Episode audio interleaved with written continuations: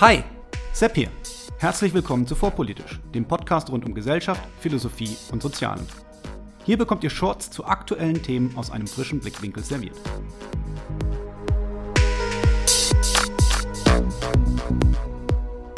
Heute Gruppenidentität. Was ist das? Wie kann man sie bestimmen? Und wie verhält sie sich über lange Zeiträume?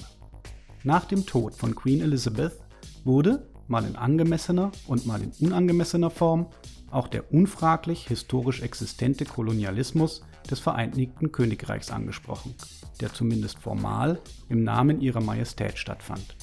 Oft schloss sich an diese Erinnerung an den Kolonialismus eine Frage nach Reparationen an.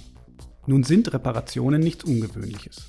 Im Gegenteil ist es eher gängige Praxis, dass Länder, die einen Angriffskrieg verlieren, für die entstandenen Schäden Reparationen zahlen müssen. Rund um Reparationen gibt es auch viele Fragen, die man diskutieren kann.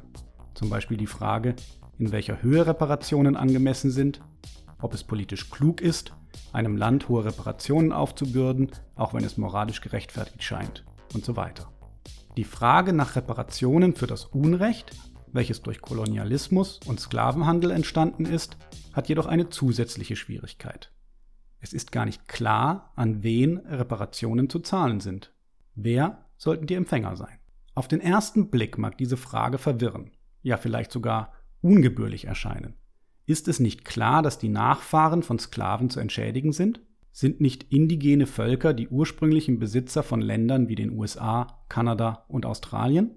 Und wenn sie die ursprünglichen Besitzer sind, sollte ihnen dann nicht der ursprüngliche Besitz zurückgegeben oder zumindest angemessen entschädigt werden?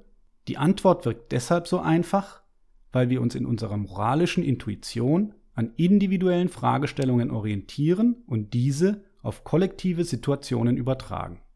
Was meine ich damit? Wenn ich einer Person P etwas wegnehme, dann ist klar, dass ich P dieses etwas zurückgeben sollte. Tue ich dies nicht, so ist klar, dass ich etwas habe, das P eigentlich haben sollte. Was die Situation sehr einfach macht, ist die Tatsache, dass P zu jedem Zeitpunkt klar zu identifizieren ist. Eine Tatsache, die, so hoffe ich zumindest, in den nächsten Minuten zu zeigen, bei Kollektiven eben nicht gewährleistet ist. Dazu möchte ich an das Schiff des Theseus erinnern, welches schon in Staffel 1, Folge 12 mit dem Titel Kollektivschuld dieses Podcasts kurz angesprochen wurde. Zur Erinnerung. Man nehme an, ein Fischer hat ein Boot, bei dem über die Jahre immer wieder Planken ersetzt werden müssen, bis sich nach ein paar Jahren keine der ursprünglichen Holzplanken mehr in dem Boot befinden. Jede einzelne Planke wurde im Lauf der Zeit ausgetauscht.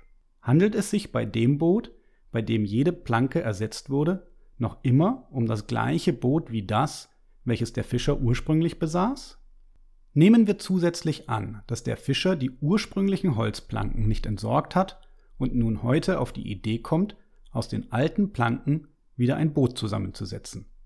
Bei welchem der beiden nun existenten Boote handelt es sich um das Original? Und während wir es beim Schiff des Theseus nur mit einer Generation an individuellen Planken zu tun haben, erschwert sich bei menschlichen Gruppen das Ganze noch, da wir von mehreren Generationen ausgehen müssen, die sich auch mischen können. Wenn also eine Person heute Nachfahre von Kolonisierern und Kolonisierten ist, wie ist diese Person dann einzuordnen?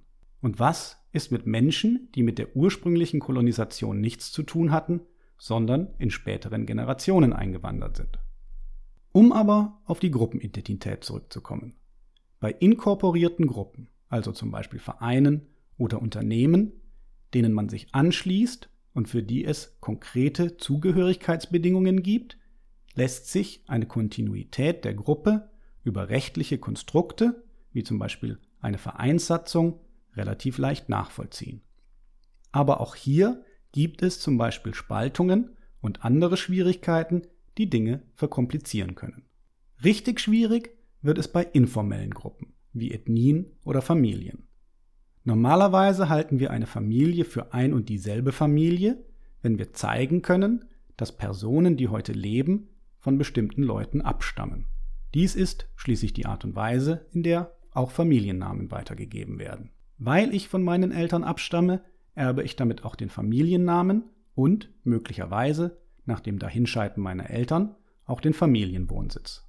Problematisch ist dies jedoch aus zweierlei Gründen.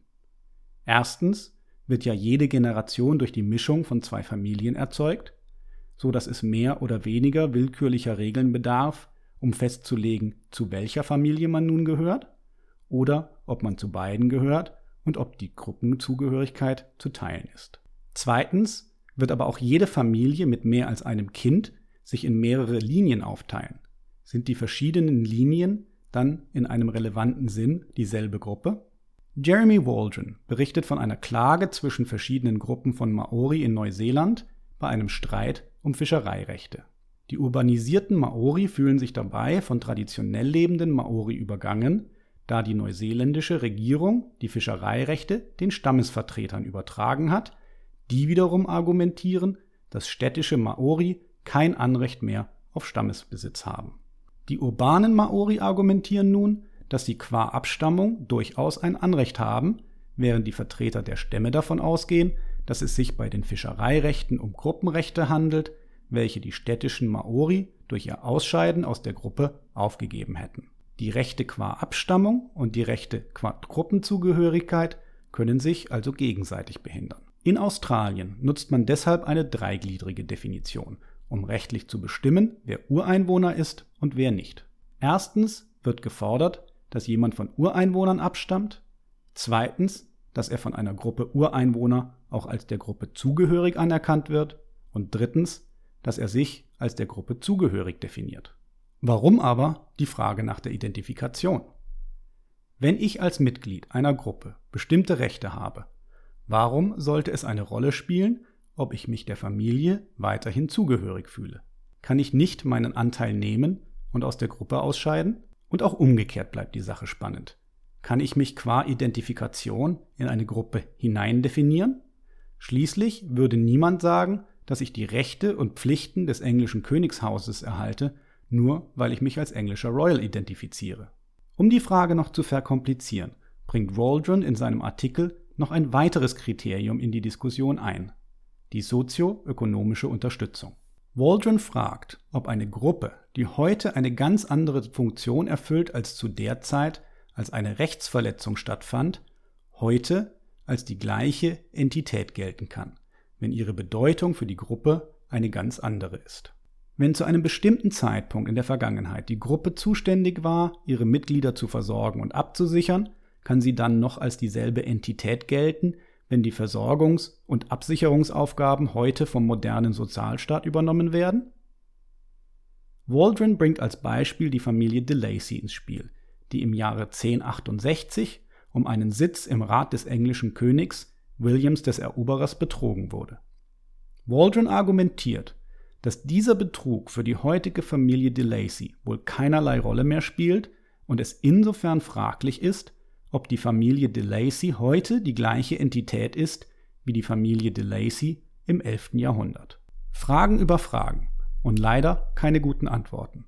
Gruppenidentität ist, speziell in ihrer Persistenz über lange Zeiträume, eine ziemlich vertrackte Sache und einer genauen Überprüfung wert. Insbesondere, wenn in Analogie zu individuellen Rechten und Pflichten argumentiert wird. In diesem Sinne hoffe ich, auf ein interessantes Problem aufmerksam gemacht zu haben, das dem einen oder anderen noch etwas weitere Kopfzerbrechen bereiten wird.